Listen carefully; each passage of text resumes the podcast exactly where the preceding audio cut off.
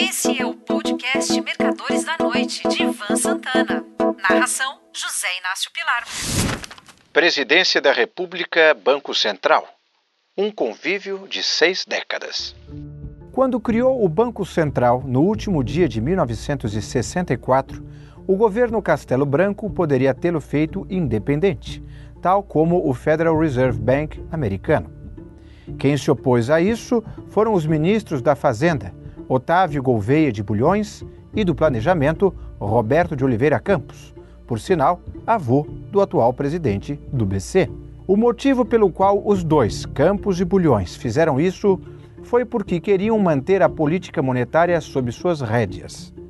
Dênio Chagas Nogueira, o primeiro escolhido para o posto, assumiu mais a parte de fiscalização dos bancos e outras tarefas burocráticas estipuladas na Lei 4.595, que instituiu o Banco Oficial, substituto da SUMOC, Superintendência da Moeda e do Crédito. No início de 1967, quando o sucessor de Castelo Branco, Arthur da Costa e Silva, já for escolhido, lhe sugeriram dar autonomia ao BC. Será o guardião da moeda, foi o argumento que defenderam para justificar a mudança.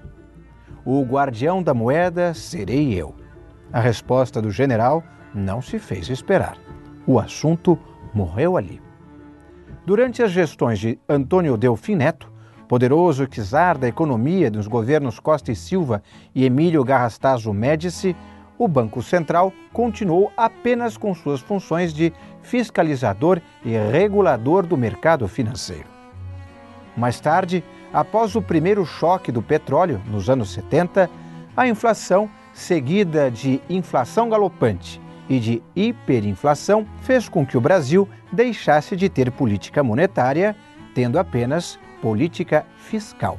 Taxas de juros eram definidas no final da tarde e só valiam até o dia útil seguinte. Nada mais eram do que a reposição inflacionária das últimas 24 horas. Quando, em dezembro de 1989, Fernando Collor de Mello foi eleito presidente da República, coube ao economista Ibrahim Eres, turco de nascimento, ser escolhido para a presidência do Banco Central.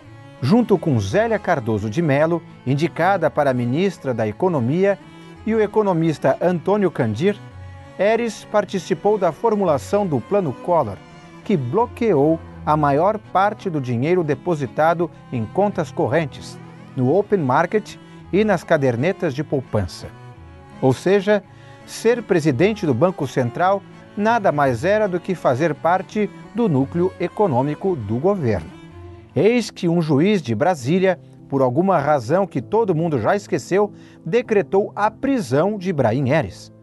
Enquanto a polícia entrava pela porta da frente do edifício sede do Banco Central em Brasília, Eres fugia pelos fundos, pois o cargo não lhe dava imunidades tais como o de ministros de Estado.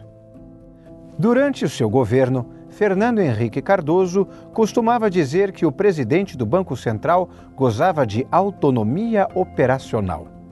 Isso era nada menos do que um sofisma. Gustavo Franco, por exemplo, foi demitido ou solicitou exoneração a pedidos, como é de praxe no Brasil, porque insistia em ancorar o real ao dólar, com pequenas mini desvalorizações às bandas cambiais móveis. Ora, alguém que pode ser demitido não é autônomo. Quando, em 2002, Luiz Inácio Lula da Silva foi eleito, passou um perrengue para conseguir alguém que aceitasse o cargo. Eu mesmo tive um amigo cujo nome prefiro não citar, que já era diretor do BC no governo FHC, que recusou categoricamente a presidência da instituição.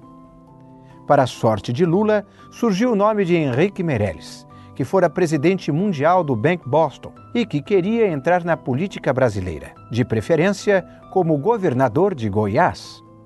Sua escolha agradaria plenamente o mercado financeiro como realmente aconteceu.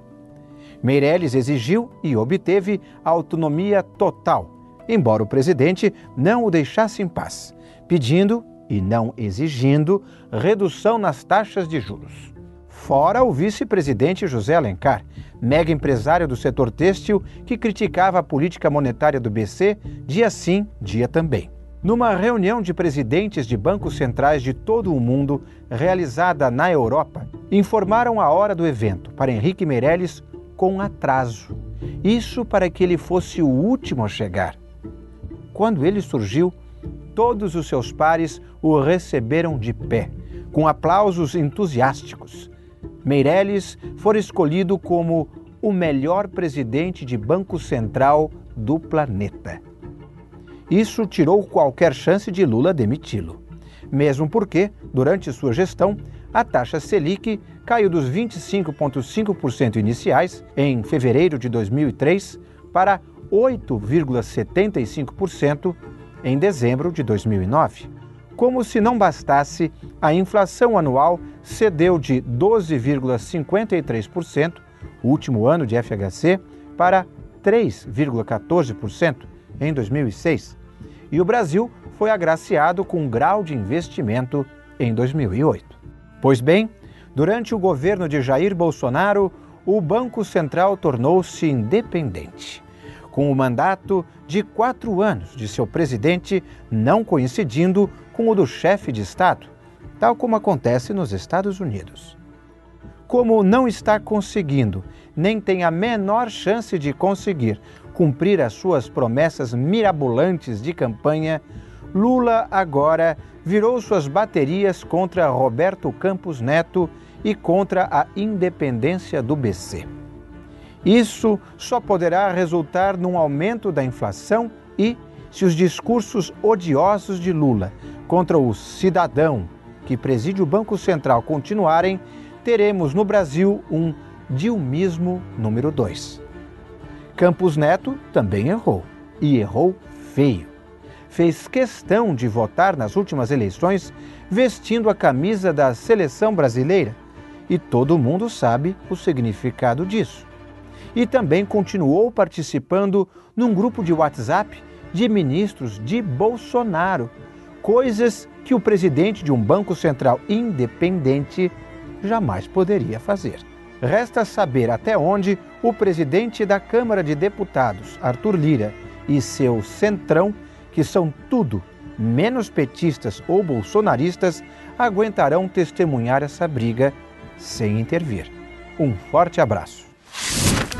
Você ouviu Mercadores da Noite de Ivan Santana. Narração: José Inácio Pilar.